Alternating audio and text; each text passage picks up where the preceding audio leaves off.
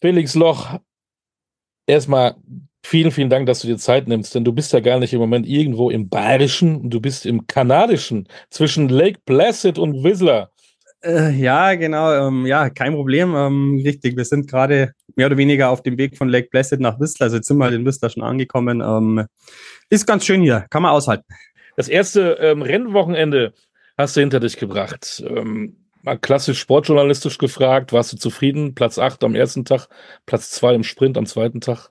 Jein, ähm, äh, muss ich wirklich sagen. Ähm, also das Einzelrennen ähm, hat es einfach äh, wirklich nicht gepasst. Ähm, äh, war ich wirklich unzufrieden. Also jetzt hat rein vom Fahrerischen her war es wirklich schlecht, muss ich einfach mal wirklich so sagen. Ähm, waren zwei, ähm, ja, ich will nicht sagen mit die schlechtesten Läufe von der Woche, aber zwei wirklich äh, schlechte, schlechte Läufe. Ähm, wir waren sehr lange in Lake Placid, haben dort viel trainiert.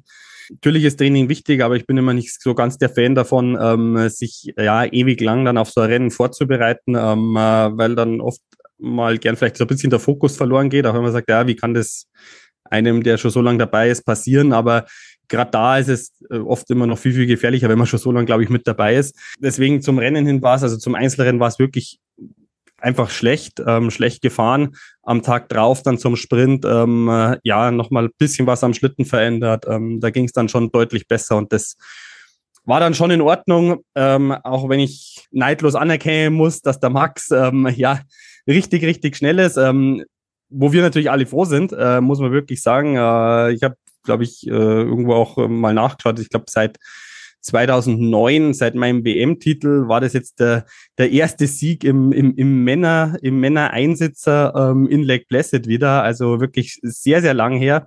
Ähm, deswegen bin ich da schon froh. Ich verstehe mich mit Max auch super, ähm, dass, dass er da vorne so Gas gibt, dass er da vorne, ähm, ja, ich will nicht sagen mit Belieben das Feld bestimmt, aber ähm, ja, wirklich schnell ist.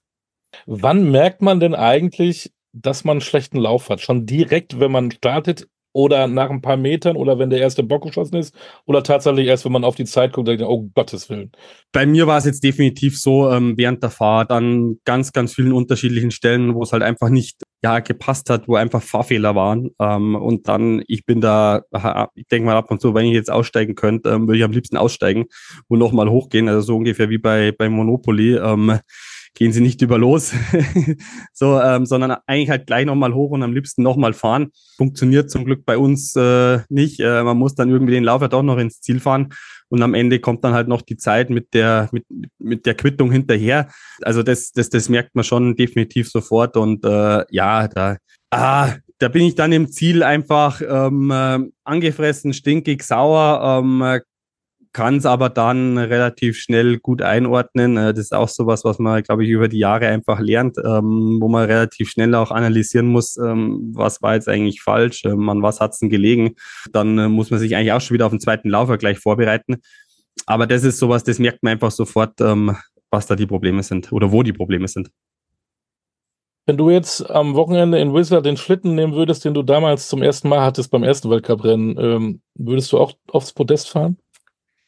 Nein, also das definitiv nicht. Also die, die Entwicklung, die da in den Jahren einfach passiert oder die Jahr für Jahr einfach passiert, ähm, es sind, es sind zwar keine Riesensprünge, aber es sind halt einfach kleine, kleine Sprünge, ähm, wo sich das Material weiterentwickelt, wo sich natürlich auch viel im Reglement schon mal geändert hat zu, ähm, ja, damals, wo ich das erste Mal mit dabei war, viele Sachen, die einfach ja, ich sage es mal ganz einfach, verboten wurden, ähm, die gar nicht mehr, ähm, wie soll ich sagen, erlaubt sind, ähm, die vereinfacht wurden auch zum Glück ähm, viele Sachen. Also der Schlitten würde mit Sicherheit noch runterfahren, das definitiv. Man müsste sich halt auch vor allem da extrem darauf einstellen, weil die Schlitten ähm, schon irgendwie, es schaut zwar von außen immer gleich aus, wie wir da runterfahren, aber halt einfach anders reagieren jetzt hat. Ähm, vor allem bei mir ähm, deutlich direkter, deutlich, ich muss fast sagen, eigentlich angenehmer zum Fahren. Ähm, äh, da müsste man sich wahrscheinlich erstmal wieder ein bisschen, wie soll ich sagen, darauf einstellen. Da wird es mit Sicherheit ein, zwei Läufe brauchen. Und am Ende würde man mit Sicherheit oder bin mir ziemlich sicher an diese Zeiten, ähm, die wir jetzt fahren, gar nicht mehr rankommen. Also gar nicht mehr.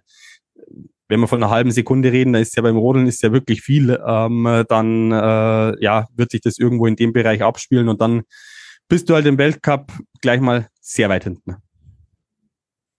Wenn man so die Schlagzeilen liest, das grenzt ja an Majestätsbeleidigung. Wachablösung droht im deutschen Rodelsport. Ja, was ist denn da los? Na klar, Max Langehahn gewinnt eben kurz mal acht Weltcups hintereinander. Ist ja nicht das Schlechteste. Siehst du da auch eine Wachablösung oder lässt du den erstmal so ein bisschen äh, vor dir herfahren und dann schlägst du zurück? Ähm, natürlich wäre ich gern vor ihm, das ist ganz klar, weil sonst bräuchte ich da nicht mitmachen. Aber ich bin schon mal extrem froh, dass endlich wieder einer nachkommt, weil ich bin jetzt, ja, wir haben es gerade gehabt, äh, schon einige Jahre da mit dabei. Ähm, und äh, ja, wir hatten viele Jahre, wo wir wirklich extrem starkes, ähm, vor allem Männerteam gehabt haben, wo wir da drei, vier, fünf Leute waren, die ich kann mich an ein Rennen in Innsbruck damals erinnern. Das war erstes Weltcuprennen. Da machen wir Platz eins bis fünf äh, bei den Männern. Äh, das ist natürlich Wahnsinn. Ähm, und jetzt sind wir dort äh, zu zweit, ähm, wo wir da vorne mitfahren. Also da bin ich schon extrem froh, dass der Max oder dass wir endlich wieder jemanden haben, der da vorne auch äh, ganz regelmäßig äh, aufs Podest fährt.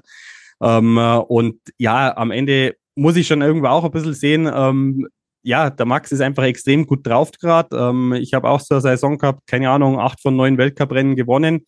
Ich sage, oder ja, wenn es läuft, dann läuft's. Es ist einfach so. Also der Max ähm, macht es halt wirklich äh, ja extrem gut, hat ein sehr, sehr gut oder sehr, sehr gutes Material natürlich auch. Und ähm, ja, also wir zwei verstehen uns wirklich super. Also ich kenne Max schon viele, viele Jahre und ähm, da ist es also egal wie, ich vergönn's ihm. Ähm, wie gesagt, ich bin mega froh, dass wir dort wieder einen haben, weil irgendwann, ja, man muss ja ganz ehrlich sein, ähm, werde ich auch mal aufhören. Und dann ähm, wollen wir natürlich auch weiterhin erfolgreich sein, ähm, auch wenn ich das natürlich schon noch schaue, das ein oder andere Jahr nach hinten rauszuschieben, ähm, weil ich schon noch ähm, dort ein paar Jahre auf jeden Fall mitfahren möchte. Ähm, und ja, deswegen, also ich bin wirklich froh, dass wir dort wieder so, so, so stark dort vorn vertreten sind mit einem weiteren ähm, Max. Und ähm, ja, da kann man schon irgendwo auch ein bisschen, ja, fast beruhigt in die Zukunft schauen, dass das auf jeden Fall, ja, weiterhin erfolgreich sein wird. Gehst du auf kitschige Filme? Ich hätte da ein Drehbuch für dich.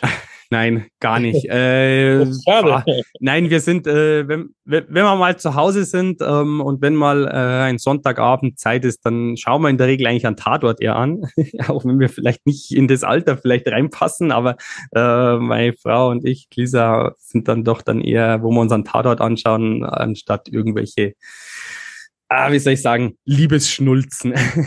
Ja, passt aber ein bisschen. Tränen, ich hatte da einen Film für dich. Äh, Hauptdarsteller Felix Loch. Es ist der Winter 26.